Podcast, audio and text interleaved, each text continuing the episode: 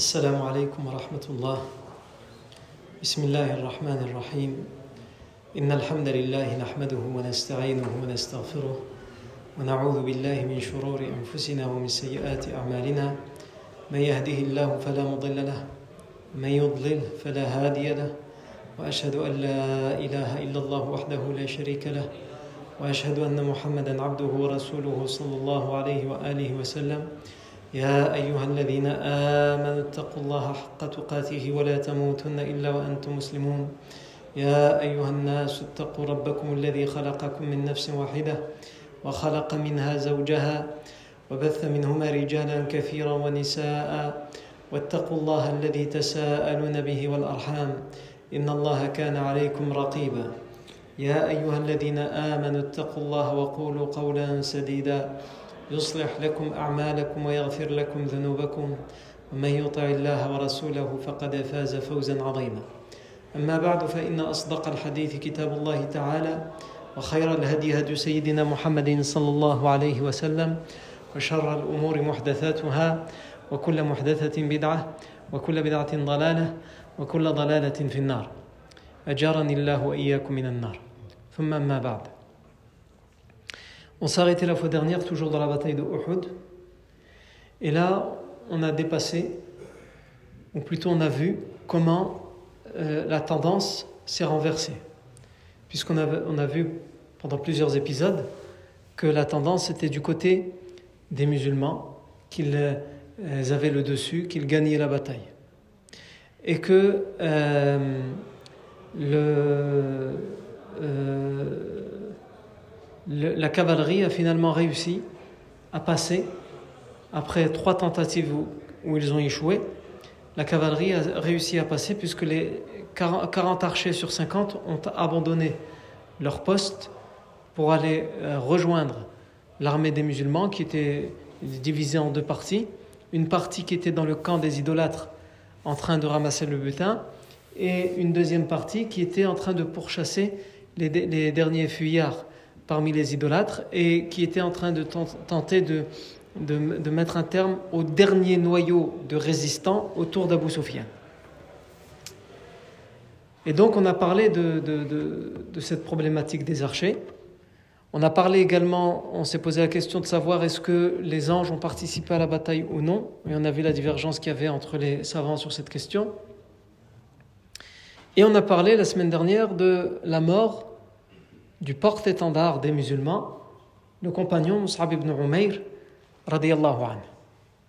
Le compagnon Mus'ab ibn Umayr, radiallahu anhu, alors qu'il qu est le porte-étendard, au moment où la cavalerie arrive à passer, euh, il va être tué, sachant qu'on avait également expliqué qu'il va y avoir une grande confusion dans l'armée des musulmans et que cette confusion, elle va être euh, causée par plusieurs choses. La première, c'est l'abandon des archers de leur poste. La deuxième, c'est le fait que la cavalerie arrive à passer. La troisième, c'est le cri que les cavaliers idolâtres, à la tête desquels il y a Khalid ibn al-Walid anhu, vont, faire, vont faire un cri assourdissant tous ensemble pour alerter les idolâtres qui sont devant. C'est bon, on arrive par derrière, donc revenez. Donc ce cri aussi va les perturber. La, perte de l'étendard, il voit bien qu'il n'y a plus d'étendard de, musulmans qui flottent dans le, ciel. Il ne voit pas, il ne trouve pas le prophète Mohammed sallam.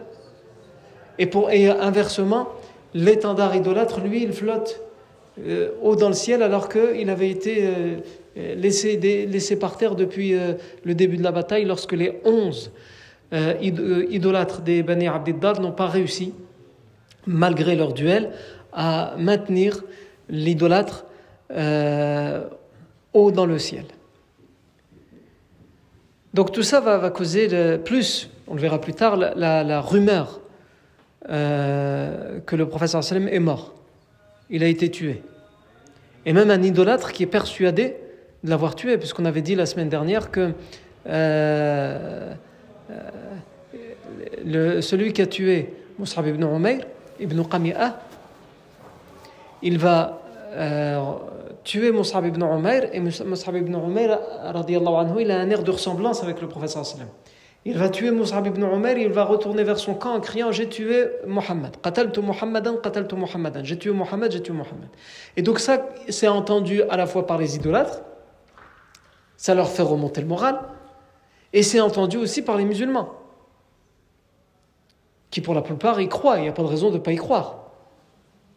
Donc, et en plus, il ne le trouve pas, il ne le, voit pas. Il est où le professeur On va expliquer pourquoi il ne le voit pas, ça on l'expliquera plus tard. Non. Donc, puisqu'on a parlé la semaine dernière de l'étendard des musulmans, il est tombé, pourquoi il est tombé, Moussab ibn Rumayr, il a été tué, etc. On va s'intéresser aujourd'hui à l'étendard des euh, idolâtres. Nous, on avait dit, il y a quelques épisodes, que euh, l'étendard des idolâtres, c'est un honneur qui revient à une tribu, la tribu des Bani Abdébar.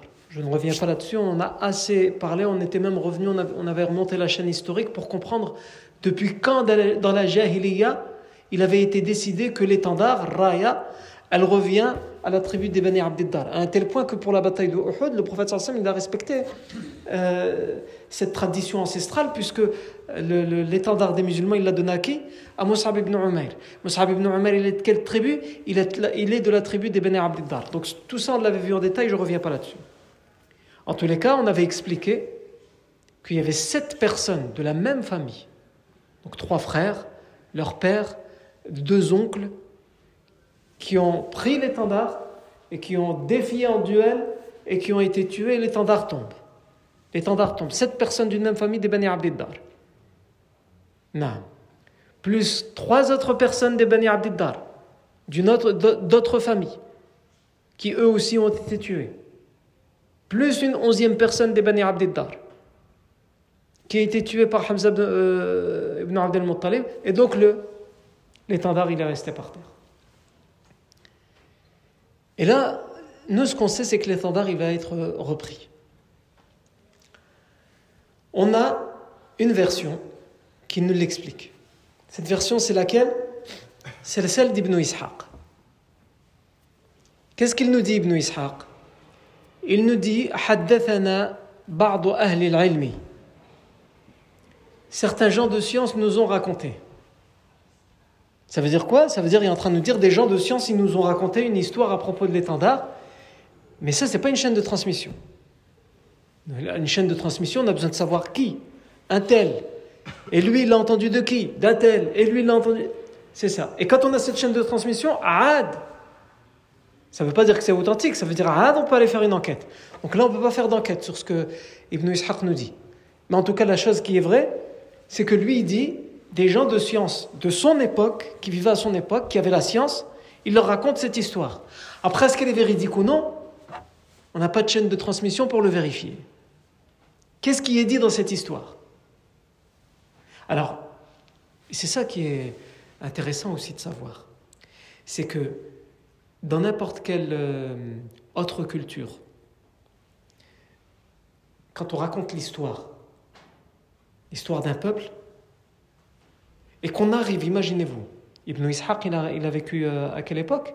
Il a vécu au troisième siècle de l'Égypte. Il a vécu dans les premières générations, après la mort du professeur Imaginez-vous que vous arrivez à avoir le témoignage de quelqu'un qui a vécu euh, dix siècles avant vous. Vous l'avez son témoignage, il a vécu dix siècles avant vous, et il a vécu un siècle et demi, deux siècles après l'événement. Dans n'importe quelle autre culture, ah, ça c'est une source sûre. Et nous, qu'est-ce qu'on est en train de dire depuis tout à l'heure? Ah, Rien ne nous permet de l'authentifier. Parce que la rigueur, la rigueur qui a été mise en place par les savants du hadith, c'est qu'on a besoin d'une chaîne de transmission précise. Et que cette chaîne de transmission précise n'est pas suffisante, on a besoin de pouvoir enquêter sur cette chaîne de transmission. Mais nous, à notre époque, ça va être difficile d'enquêter. C'est ceux de l'époque qui enquêtaient sur ces chaînes de transmission comme Bukhari, Muslim, Hakim, Dahabi et d'autres. Aujourd'hui, si on, enquête sur les chaînes de transmission, c'est quoi? C'est On va aller dans les livres. Tel narrateur, les savants, ils ont dit que. Donc tu vas faire confiance à des siècles après ce que les livres disent. C'est pour ça que les véritables muhaddiths, c'est ceux de l'époque. Ceux qui allaient rencontrer ceux qui allaient à la rencontre, qui faisaient des longs voyages pour aller à la rencontre du dernier narrateur vivant, pour l'entendre de sa bouche réciter le hadith. Et ensuite, il l'écrivait, moi je l'ai entendu d'un tel, ah je l'ai écrit ici. Et lui, il m'a certifié qu'il l'a entendu d'un tel, qu'il lui l'a entendu d'un tel, d'un tel, d'un tel. Et on regardait les dates de naissance et de mort. Est-ce que ça se recoupait Est-ce qu'ils avaient vécu au même, au même moment? Euh, Comme par exemple le Bukhari. Le Bukhari, quand il s'est mis à étudier la science, il a terminé, il a clôturé la mémorisation du Coran à l'âge de 7 ans, le Bukhari. À l'âge de 7 ans, il a terminé le Coran. Et après ça, il habitait en Ouzbékistan, à Bukhara. C'est pour ça qu'on l'appelle Bukhari. Mais son vrai nom, c'est Mohammed ibn Ismail. Il est parti, d'abord dans, dans, la ville de Bukhara, il est parti chez les Muhaddith pour étudier. Et à l'âge, alors qu'il n'avait encore que 10 ans, il est parti étudier le hadith. Il a commencé à mémoriser, mémoriser les hadiths. À un tel point qu'on raconte de lui, un de ses chouyours dans le hadith, il disait Cet enfant mémorise 70 000 hadiths. Il connaît par cœur combien? 70 000 hadiths. Ça, normalement, c'est les grands. C'est les savants, quand ils ont atteint un certain degré de science, ils ont des dizaines de milliers de hadiths. Lui, alors qu'il était encore un enfant, il avait emmagasiné, mémorisé 70 000 hadiths. À un tel point qu'un jour, un savant lui a dit C'est toi l'enfant à propos duquel on dit qui connaît 70 000 hadiths Il a dit Non, ça c'est faux. C'est ce que les gens ils disent. Il dit Ah, ben je me disais bien, c'est trop. Il dit Non, mais c'est pas parce que c'est pas faux parce que j'en connais moins, c'est faux parce que j'en connais plus. Non. Le Bukhari, euh, pourquoi je parle de lui? Alors qu'il était encore un jeune enfant et qu'il étudiait avec un savant du hadith euh, le, à un moment, donc le, ce savant du hadith, il connaît par cœur les hadiths. Donc il cite la chaîne de transmission. Nous, on, est tous ce que les muhaddithines ils appellent des modellis. Les modellis, c'est celui qui dit un tel a dit alors qu'il n'a même pas vécu à son époque, il l'a pas entendu. Et nous, quand on cite un hadith, on fait quoi? On dit le prophète sallam a dit. Les muhaddiths de l'époque, s'ils existaient, ils nous auraient dit vous êtes des menteurs. Ils auraient dit vous, ils auraient dit, vous êtes des menteurs. Vous êtes des gens peu fiables. T'as vécu toi autour du professeur Sam pour dire le professeur Sam a dit? C'est qui qui t'a dit ça? Tu l'as entendu de qui? Ah, tu l'as même pas entendu de quelqu'un, tu l'as lu. De où? Google Qui? Bill Gates Ah, c'est ça ta chaîne de transmission. Ah, voilà. Non. Ils étaient très précis sur ça. Tu peux pas dire un tel a dit si tu l'as pas entendu de lui. Et c'est pour ça que Ibn Ishaq, on parle toujours d'Ibn Ishaq, c'est quand même un grand savant. Et pourtant, il était considéré comme modèle lisse. Pourquoi? Parce qu'il avait cette tendance quelquefois à dire un tel a dit, alors qu'on avait réussi à prouver qu'il ne l'avait pas entendu lui directement d'un tel. Donc il disait non. Pourtant, c'est vrai, un tel, il l'a dit. Mais il ne l'a pas dit à lui directement. Il l'a dit à un autre qui cet autre l'a dit à lui. Mais comme il ne l'a pas dit clairement, alors c'est la preuve qu'il n'est pas fiable à 100%. On doit faire attention à ce qu'il dit.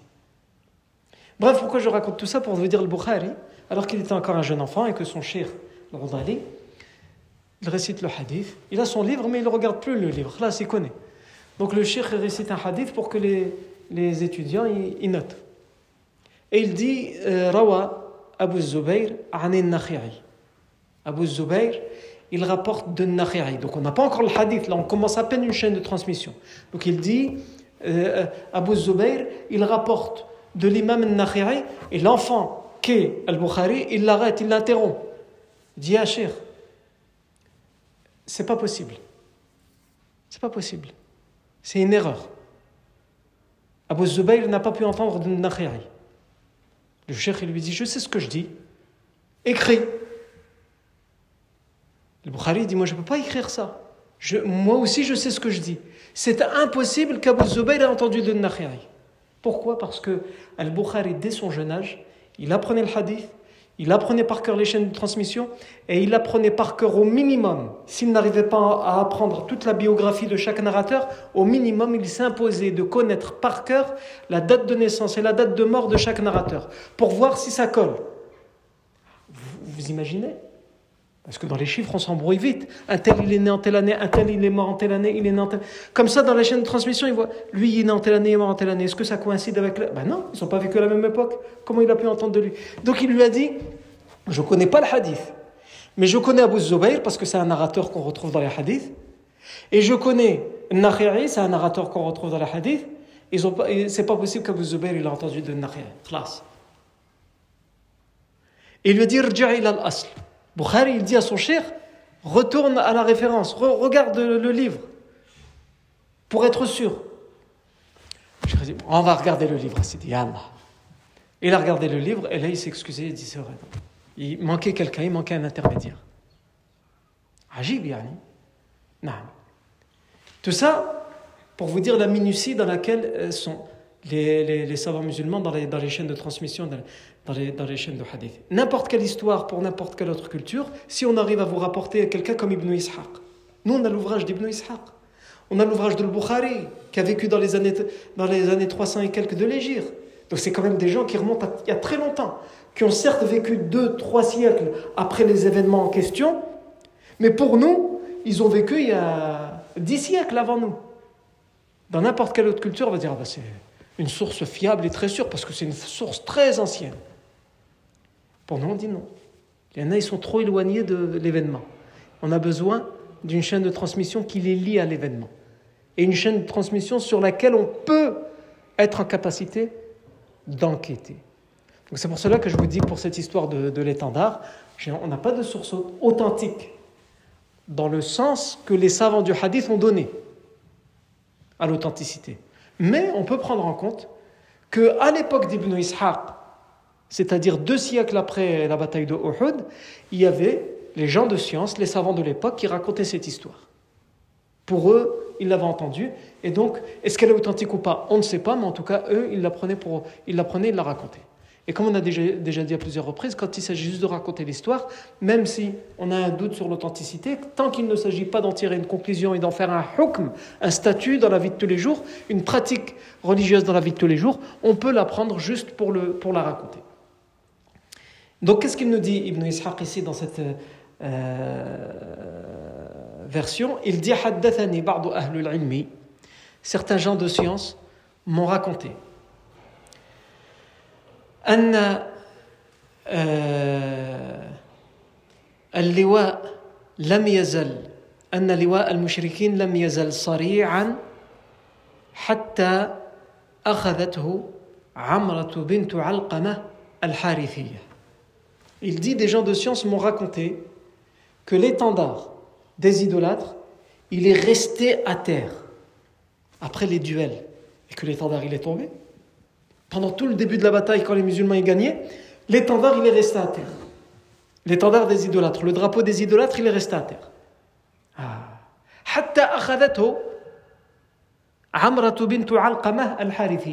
Jusqu'à ce que Amra, la fille de Alqama al-Harithiyya, parmi les idolâtres, il y avait un groupe de femmes qui sont venues. Et parmi ces femmes, il y avait cette femme qui s'appelle Amra bintu Alqama al-Harithiyya jusqu'à ce que ce soit elle qui vienne et qui le ressaisisse, qui le reprenne. حتى أخذته علقمة بنت عمرة بنت علقمة الحارثية فرفعته لقريش et elle l'a élevé pour les Quraysh. فلاثوا به et ils se sont tous regroupés autour de l'étendard. À quel moment? Au moment où euh, les, archers sont descendus et que la cavalerie a réussi à passer, cette femme a vu ça et elle était pas loin, de l'étendard euh, où il était tombé, elle est partie et elle a pris l'étendard et elle l'a levé. Et elle s'est mise à crier et à dire euh, J'ai repris l'étendard autour de moi. Et les, idolâtres qui commencent à fuir et tout ça, donc ils voient la cavalerie arriver et ils voient qu'une femme, honte à eux, une femme a repris l'étendard. Donc évidemment, ils commencent à se regrouper autour d'elle pour protéger l'étendard et pour protéger cette femme qui a eu plus de bravoure et plus de courage que prendre l'étendard à ce moment-là. Quand 11 personnes l'ont pris et qui sont morts, ça veut dire quoi à ce moment-là prendre l'étendard? Ça veut dire mourir. Donc plus personne n'osait le prendre. Et pourtant, elle, elle est venue, elle a repris l'étendard et elle l'a élevé dans le ciel. Elle l'a brandi dans le ciel. Et donc ils se sont tous mis au... Et donc un deuxième noyau a été créé autour d'elle pour aller combattre les, musulmans. Donc la version, elle nous dit, et c'est une histoire, comme on a dit, qu'on racontait à l'époque d'Ibn Ishaq, et c'est euh, des savants qui la raconté. Ils se sont regroupés autour de, l'étendard. Ensuite, il nous, il nous précise également Ibn Ishaq وكان اللواء مع غلام وكان اللواء مع صؤاب غلام لبني طلحة حبشي Et l'étendard était avec, euh, les, avec le Soab, un homme qui s'appelait Soab. وكان اللواء مع euh, Soab, c'était son nom. C'est qui cet homme? Ghulam, un jeune homme. Ghulam, les Bani Talha, qui appartenait à la tribu des Bani Talha. So'ab, c'est un jeune homme qui appartenait à la tribu des, Ba- des Bani Talha, Habashi, un Éthiopien. Un, un jeune homme qui appartenait, c'est-à-dire un esclave en fait. Et donc il nous précise ici quelque chose que nous on n'a pas vu dans les autres euh, versions parce qu'il n'y a rien qui permet de l'authentifier et il n'y a rien qui permet de le dire, si ce n'est cette version d'Ibn Ishaq. C'est qu'un jeune homme, il dit Il a été le dernier à prendre l'étendard après tous ceux qui sont morts. Le dernier à le prendre, c'était qui? C'était Sou'ab. Il a pris l'étendard. Il a été le dernier parmi les idolâtres à prendre l'étendard juste avant la femme, al-Harithiyya. Et donc, il a pris euh, cet, enta- cet enta- cet étendard, il nous dit, si, ça- si on en croit cette version, وكان آخر من أخذ آه، اللواء من أخذه منه فقاتل به حتى قطعت يده et il a combattu avec l'id- avec l'étendard jusqu'à ce qu'on lui ait tranché les mains Et il s'est assis sur l'étendard,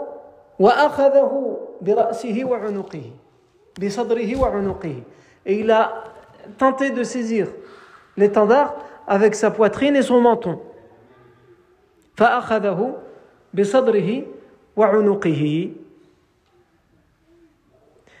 Il l'a pris avec, avec sa poitrine et son menton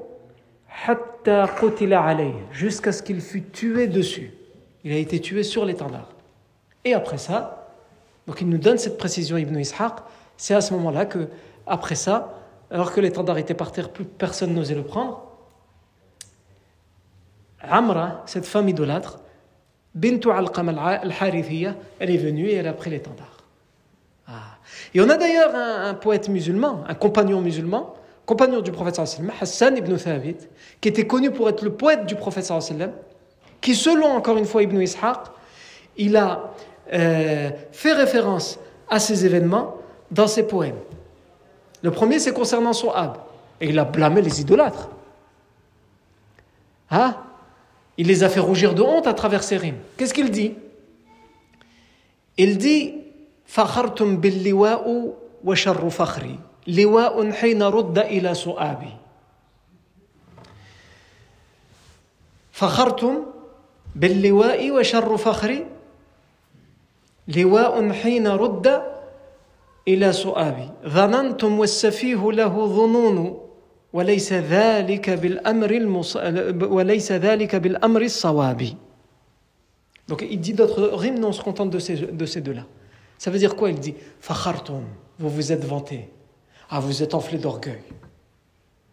Pour quelle raison vous vous êtes vanté? Pour le liwa, pour l'étendard. Vous êtes enflé d'orgueil. Vous êtes vanté pour l'étendard. Et quelle mauvaise vantardise. Quelle vantardise mal placée. Au moment où Sohab, il a repris l'étendard. Parce que c'est qui Sohab C'est un Éthiopien esclave qui appartient à la tribu des Bani. C'est-à-dire que vous vous en êtes vanté que vous avez- vous l'avez repris, mais au final, qu'est-ce qu'il a repris? Sohab, un esclave, un jeune esclave. Et c'est de ça que vous vous vantez. Honte à vous. Il pourrait dire, c'est une femme qui l'a repris, honte à vous. Ça, on va voir ce qu'il dit sur la femme après. Et donc, euh, il faut de tout. Non. Et donc, euh, euh, il, les, blâme en fait. il se raille d'eux, il se moque d'eux. Et il dit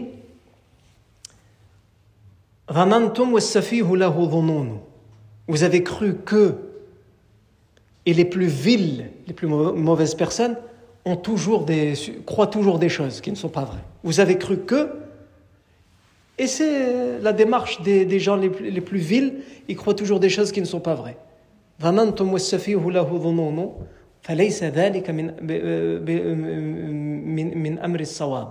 Et ceci ne fait pas partie de la vérité. Mais il parle aussi de Alqama, de Amra, bintu Alqama. Qu'est-ce qu'il dit dans son poème Il dit إذا عضال سيقت إلينا كأنها جداية شرك معلم معلمات الحواجب إذا إذا إذا عضل سيقت إلينا كأنها جداية شرك معلمات الصوائب معلمات الحواجب Lorsque la tribu de Adal, la tribu de Adal, c'est une, une des tribus de Quraysh, qu'en fait il fait référence à cette tribu, pour parler de l'armée des idolâtres. Et lorsque la tribu de Adal, Siqat Ilayna, est venue à nous, à la bataille de Uhud, Ka'annaha, comme si elle était, Jadayatu Shirkin. Le Jadaya, c'est quoi? C'est la petite antilope. Une antilope en arabe, c'est Dhaba. Et le Jadaya, c'est l'enfant qui vient de naître de l'antilope. Donc, pour, pour les définir, pour, il fait cette métaphore pour les définir de manière faible et fragile. Vous êtes venus à nous avec votre tribu comme des toutes petites antilopes qui viennent de naître, hein, qui, qui, tiennent à peine sur leurs pattes, qui trébuchent.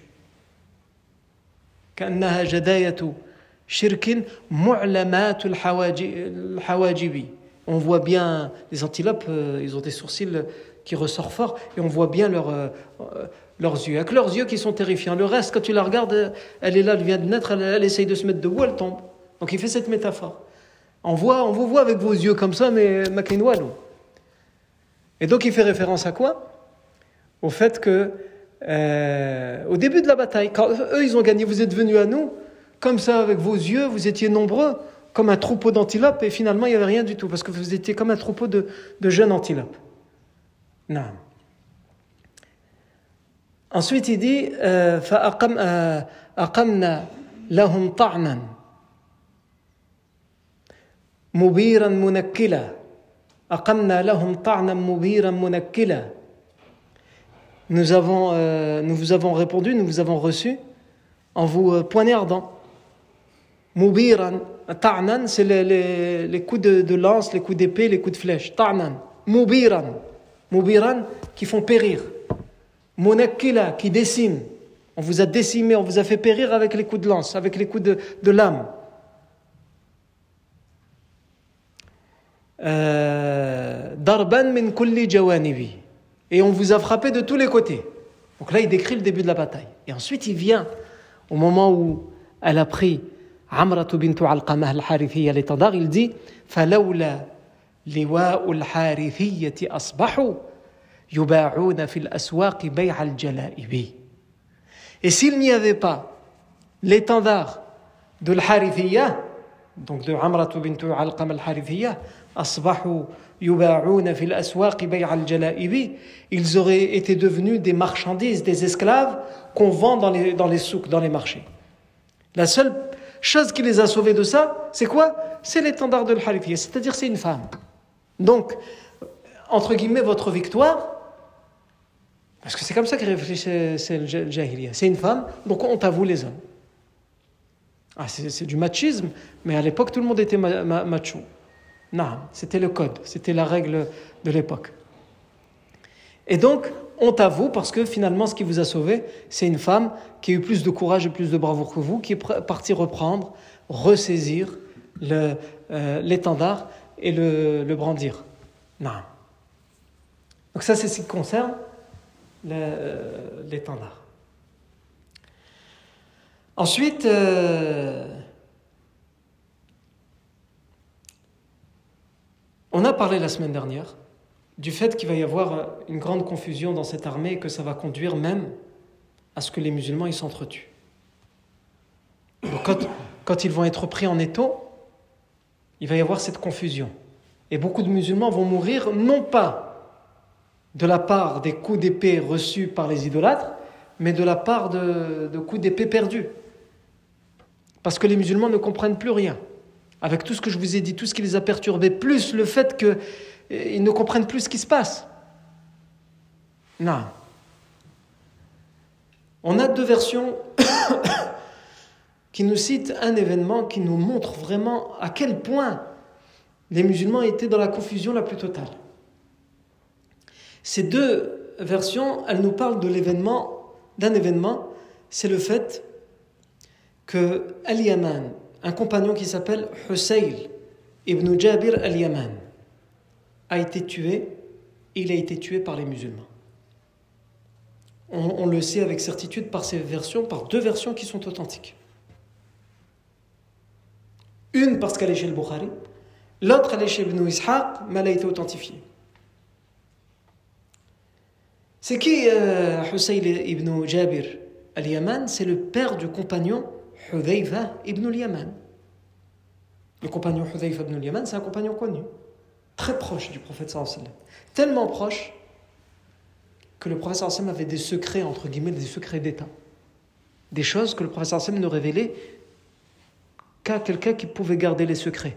Et au cas où il meurt ou lui arrive quelque chose, il a ses secrets d'État, comme les codes de, la bombe atomique ou là, des trucs comme ça.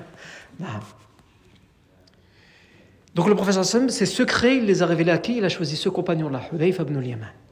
Il lui avait révélé, par exemple, la liste des hypocrites. Les euh, compagnons ne connaissaient, savaient qu'il y avait des hypocrites, ils avaient des doutes sur certaines personnes, mais ils n'avaient aucune certitude. Le professeur Sam les connaissait, un à un. Il les a révélés à qui? À Hudayfa ibn al-Yaman, à tel point qu'on raconte que le compagnon Omar ibn al-Khattab, anhu, il venait à chaque fois voir Hudayfa ibn al-Yaman après la mort du professeur sallam, il lui disait Le professeur sallam t'a laissé le secret des noms des hypocrites. Oui. Dis-moi si je fais partie d'eux. Il vient pas pour savoir c'est qui qui fait partie d'eux. Des... Il a peur pour lui, il se dit J'en sais rien, moi, est-ce que je suis vraiment dans la voie ou si je suis hypocrite? Hudayfa ibn al-Yaman.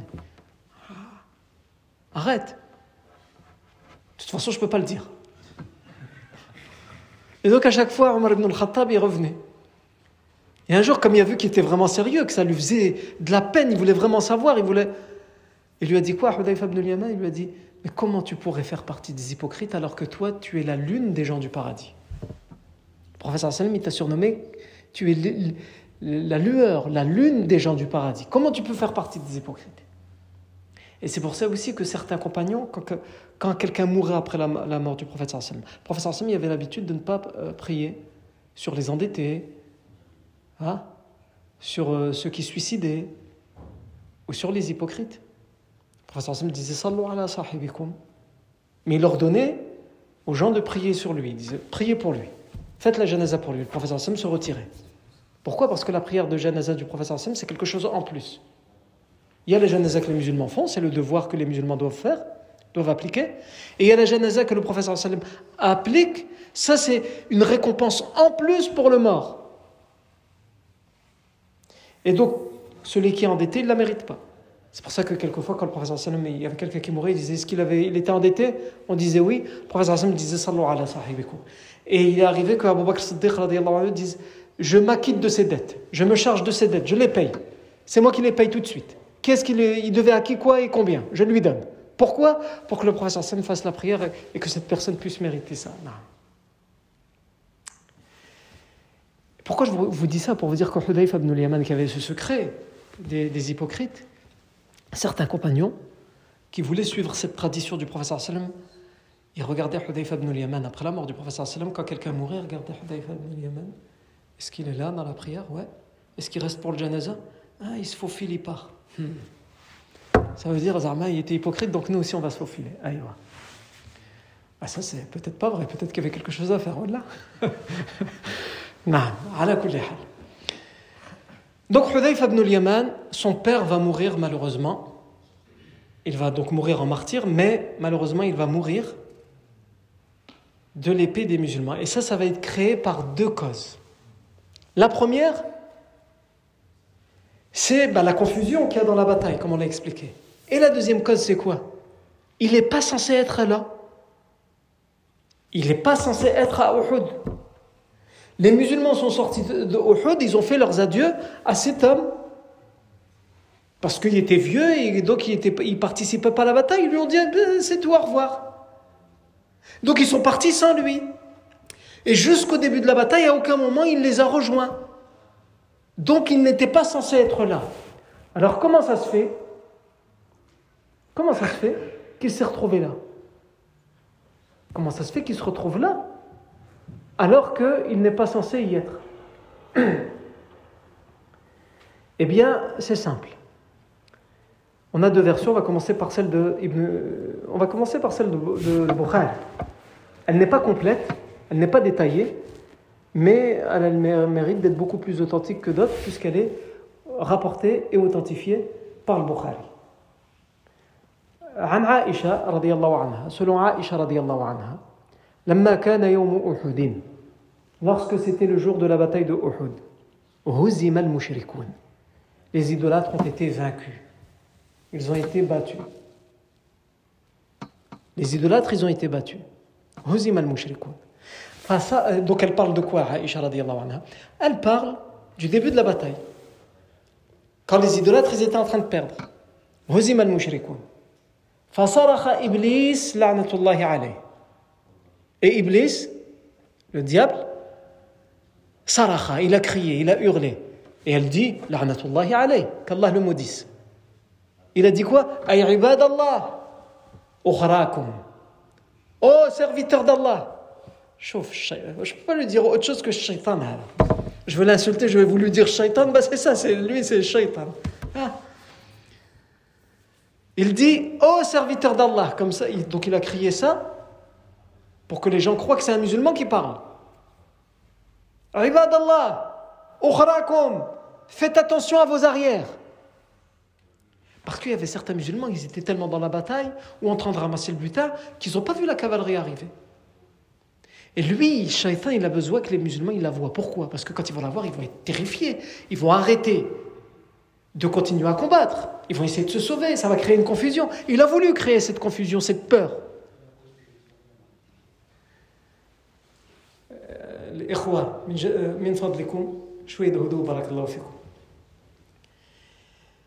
Donc, il a voulu créer cette peur.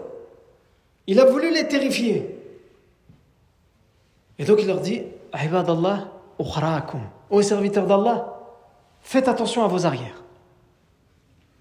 Et la version nous dit, elle nous dit, Afwan, فرجعت أولاهم فاجتلدت هي وأخراهم. Et donc les, les grands du début des musulmans, ils sont revenus. Parce que quand ils ont dit, quand ils ont entendu quelqu'un, et ils croyaient que c'était quelqu'un parmi eux, dire Ô serviteur d'Allah, faites attention à vos arrières. Et ils se sont retournés et ils ont vu la cavalerie arriver. Ah, qu'est-ce qui se passe Donc ils se sont dit, vite, il faut aller voir aux arrières ce qui se passe et, surveiller les arrières, on va être pris en étau. Et donc ils sont revenus en arrière. Et il dit à ce moment-là,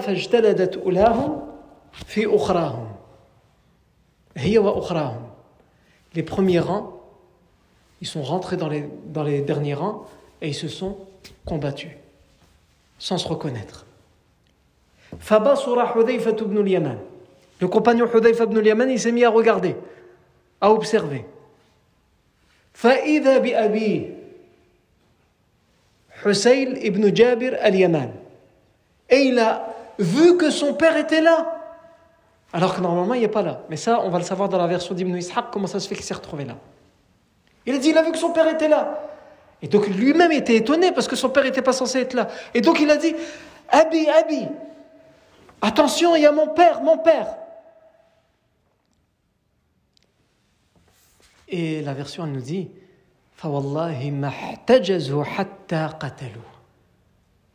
et ils, n'ont cessé de combattre jusqu'à ce qu'ils l'ont tué, sans savoir que c'était lui et sans.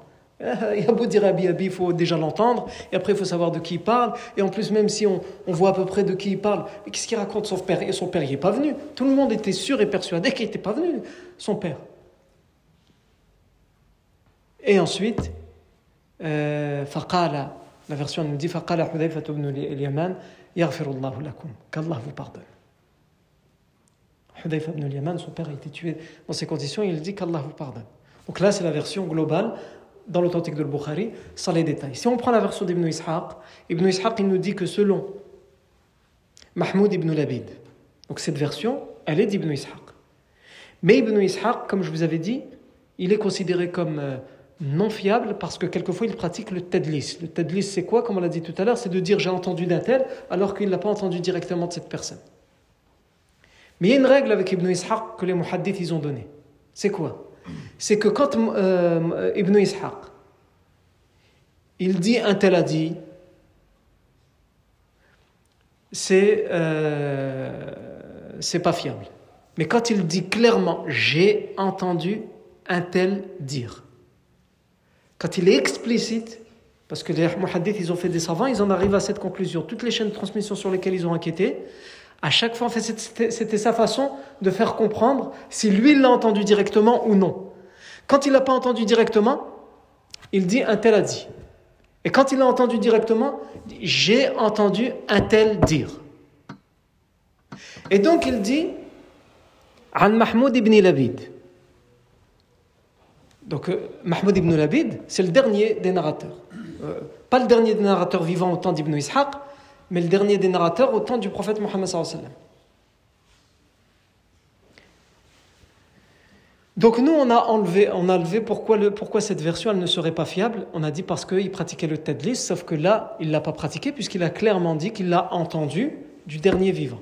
D'accord? Il y a une deuxième raison qui pourrait rendre cette version pas authentique, c'est que le dernier, donc celui, si on remonte au-dessus jusqu'au moment où l'événement a eu lieu, qu'est-ce qui nous le rapporte? On a besoin d'un compagnon qui, a vécu les événements. Le dernier, c'est Mahmoud ibn Labid. Mahmoud ibn Labid, il y a des savants qui disent qu'il était compagnon. tous les savants s'accordent à dire qu'il est né à l'époque du prophète sallam. Mais pour être un compagnon, c'est pas juste avoir euh, vécu au temps du professeur sallam, c'est avoir vécu au temps du professeur sallam et avoir rencontré le prophète Mohammed sallam en tant que musulman et être mort dans cette, dans cette situation. C'est-à-dire être mort après avoir rencontré au moins une fois le professeur sallam en étant musulman. Et il y a divergence entre les compagnons. Euh, les savants s'accordent à dire qu'il est né Mahmoud ibn Labid à l'époque du prophète sallam. Mais il diverge est-ce qu'il a rencontré ou non le prophète sallam en tant que musulman Est-ce qu'il était compagnon? Et en réalité, la majorité des, des, savants des narrateurs, ils s'accordent, ils sont majoritaires à dire qu'il était compagnon. Et d'ailleurs, un très connu, le Bukhari. Le Bukhari fait partie des muhadiths qui ont dit Mahmoud ibn Labid, c'est lahu suhba. Et comme le, raconte aussi le muhadith Zahabi, Shams din Zahabi. Donc, à la l'avis majoritaire chez les muhadithines, c'est que cette version, elle est authentique. Pour toutes ces raisons que je viens d'évoquer. Mais bon, nous, ce qui nous intéresse, c'est qu'est-ce qui a été dit dans cette version qui est plus, plus détaillée que celle de Bukhari.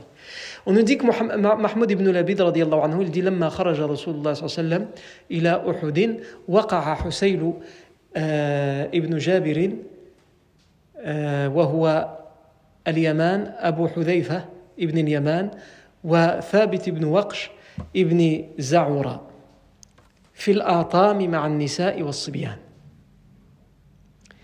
qu'il dit, Mahmoud ibn Labid, lorsque le prophète est sorti pour aller à la bataille de Uhud. Il est sorti pour aller à la bataille de Uhud.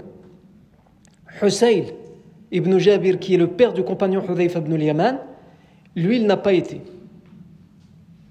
Ni lui, ni un ami à lui qui s'appelle Thabit ibn Waqsh ibn euh, Thabit ibn Waqsh ibn Zaoura. Les deux, ils n'ont pas été. Pourquoi? Parce que justement, après, il nous dit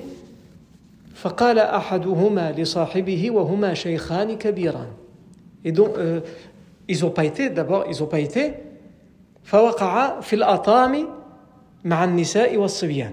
Ils se sont assis sur les dunes avec les femmes et les enfants. Parce que comme on le verra à la fin de la bataille, euh, dès que le petit matin va se lever, les femmes de Médine et les enfants de Médine vont venir à la périphérie de Médine et vont se mettre sur les dunes pour essayer de voir ce qui se passe. Et justement, certaines de ces femmes vont intervenir quand ils vont voir la débandade chez les musulmans. Et on verra comment. Donc les femmes et les enfants se sont mis là pour accueillir les musulmans. Ils commencent à accueillir des fuyards, comme on le verra. Parmi les musulmans, il y en a qui vont fuir. Et donc il y a des rumeurs, le professeur Sam a été tué, la bataille est perdue. Et ils voient au loin la débandade. Et donc, euh, le père de Hudayfa ibn al-Yaman, Hussein ibn Jabir, et son ami, Thabit ibn Waqsh ibn Za'wara, ils se sont mis là sur les dunes avec les femmes et les enfants. في الأطام مع النساء والصبيان فقال أحدهما لصاحبه وهما شيخان كبيران et l'un d'eux a dit à l'autre, on ne sait pas qui exactement a dit à l'autre, mais on sait qu'ils ont discuté entre eux.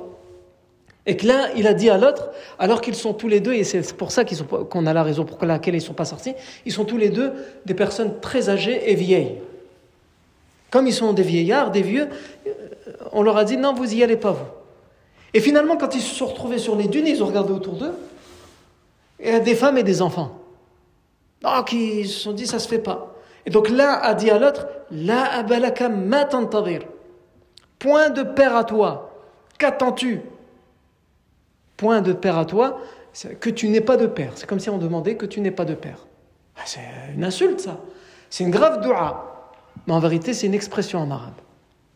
Une expression qui peut signifier l'étonnement quand on est étonné de quelque chose, ou qui, quand on veut blâmer quelqu'un, on veut dire vraiment, toi, tu fais n'importe quoi. La abalaka. Quand quelqu'un fait n'importe quoi et on veut lui montrer qu'on n'est pas content, on peut lui dire la abalaka. Dans le sens, tu mériterais qu'on invoque Allah que tu n'aies pas de père tellement tu fais n'importe quoi. Parce que c'est que les gens qui le méritent qui peuvent avoir un père. C'est dans ce sens-là, Yanni. Ou alors, quelquefois, c'est pour faire les éloges, pour faire les compliments. Vous allez me dire, bah, attends, tu dis la abalaka, pas de point de père à toi et tu fais les éloges. Naam. Ils disent quelquefois on peut l'utiliser pour les éloges, mais dans ce cas-là, ça veut dire quoi Point de père à toi, ça veut dire tu sais tellement te débrouiller tout seul que tu n'as plus besoin de père. Point de père à toi. Masha'Allah, ce que tu as fait. C'est dans ce sens-là. Les, les, gens qui ont besoin de leur père et tout, c'est quand ils sont encore petits, qu'ils ont besoin qu'on leur apprenne, parce qu'ils trébuchent, parce que ceci, parce que cela. Mais c'est tout, toi tu as atteint un niveau. C'est toi qui vas enseigner à ton père maintenant. Tu n'as plus besoin de père. Aïwa.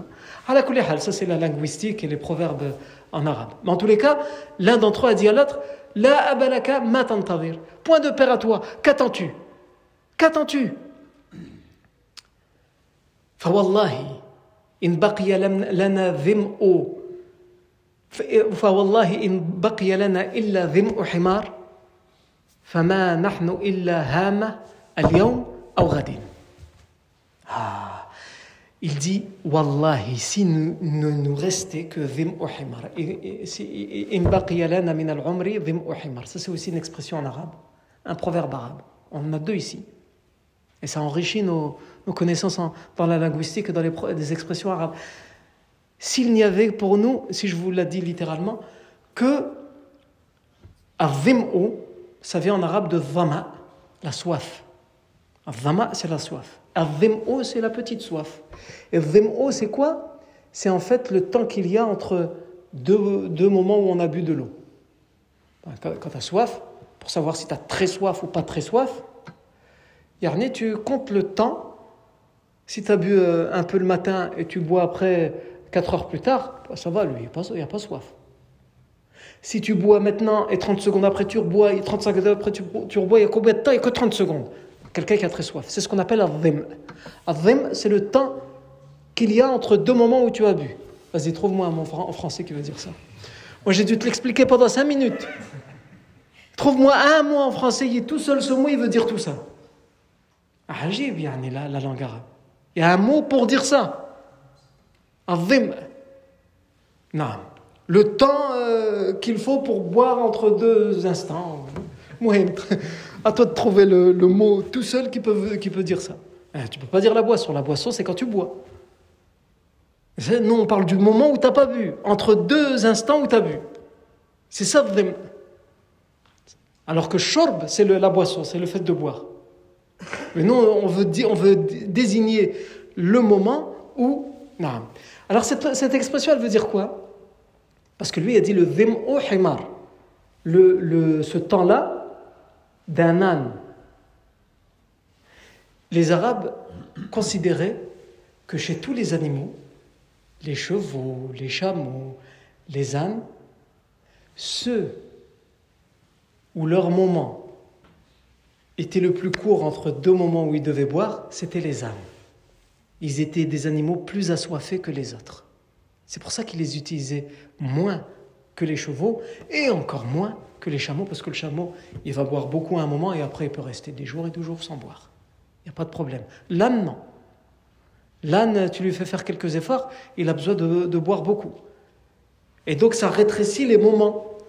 Et en fait, c'est une expression en arabe pour dire quand il ne te reste plus rien. Il ne te reste qu'un court instant.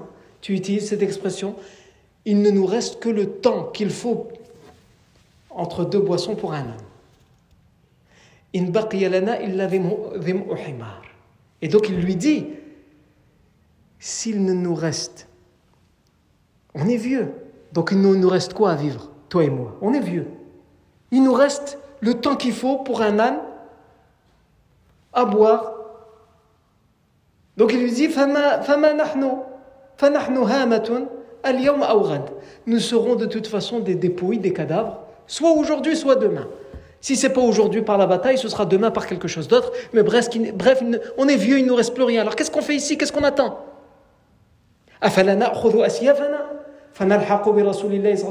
Ne, ne, prendrions-nous pas nos épées pour rejoindre le prophète Mohammed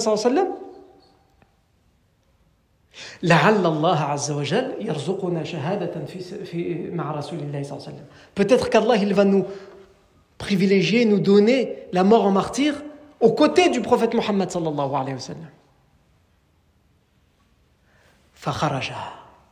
Ils sont sortis tous les deux. Jusqu'à ce qu'ils soient entrés dans les gens, dans l'armée. Et personne ne le savait. Parmi les musulmans, personne ne savait qu'ils étaient en train de venir. Et ils n'ont pas pu prévenir parce que c'était la confusion, la débandade. Donc là, là c'était soit sauf qui peut, soit ceux qui essayaient de se défendre. Et eux, comme ils étaient venus pour mourir, ils sont rentrés dans les gens pour combattre. Et la version nous dit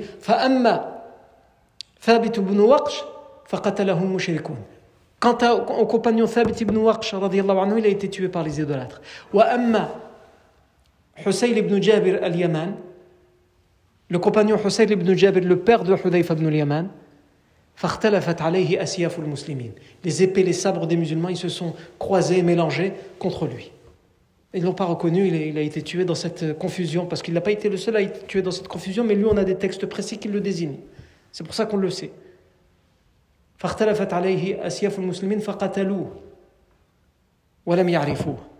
Ils l'ont tué sans savoir qui il était en pensant que c'était un idolâtre. Ils n'ont pas reconnu. فقال حذيفة بن اليمان أبي والله c'est mon père, Wallah, c'est mon père. Lui, il l'a reconnu, c'est son père. Même si lui aussi, il ne comprend pas ce qu'il fait là à ce moment-là, en tout cas, il l'a reconnu. Lui, il a la certitude. Donc, il crie, c'est mon père. Mais trop tard, il a été tué. Et donc, euh, ils vont dire, Wallahi in ra'ayna. Ça veut dire, mais Wallah, on ne l'a pas vu.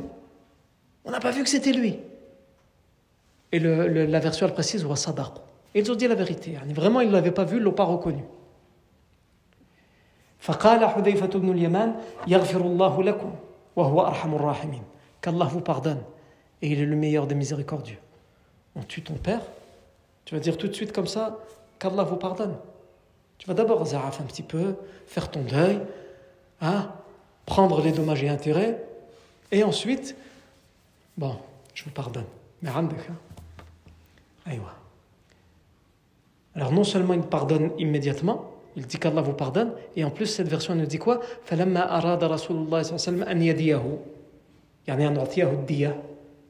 Et quand le professeur a voulu lui donner le prix du sang, parce que quand on tue quelqu'un involontairement sans faire exprès, comme par exemple un accident ou quoi, il y a le, on doit donner le prix, euh, euh, payer le.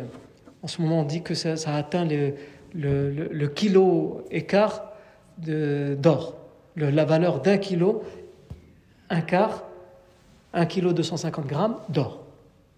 Non. Ça, c'est des calculs que les savants font. En tout cas, il y a un prix à payer. Sauf si la personne, elle pardonne. Et lorsque le professeur Sam a voulu payer la dia, تصدق حذيفة بديته على المسلمين. Hudhaifa, il l'a donné en sadaqa pour les musulmans. Ça veut dire quoi il l'a donné en sadaqa Ça veut pas dire il a pris et après il l'a distribué. Ça veut dire il a dit, c'est les musulmans qui doivent payer. Ils ont, ils ont, ils ont tué son père.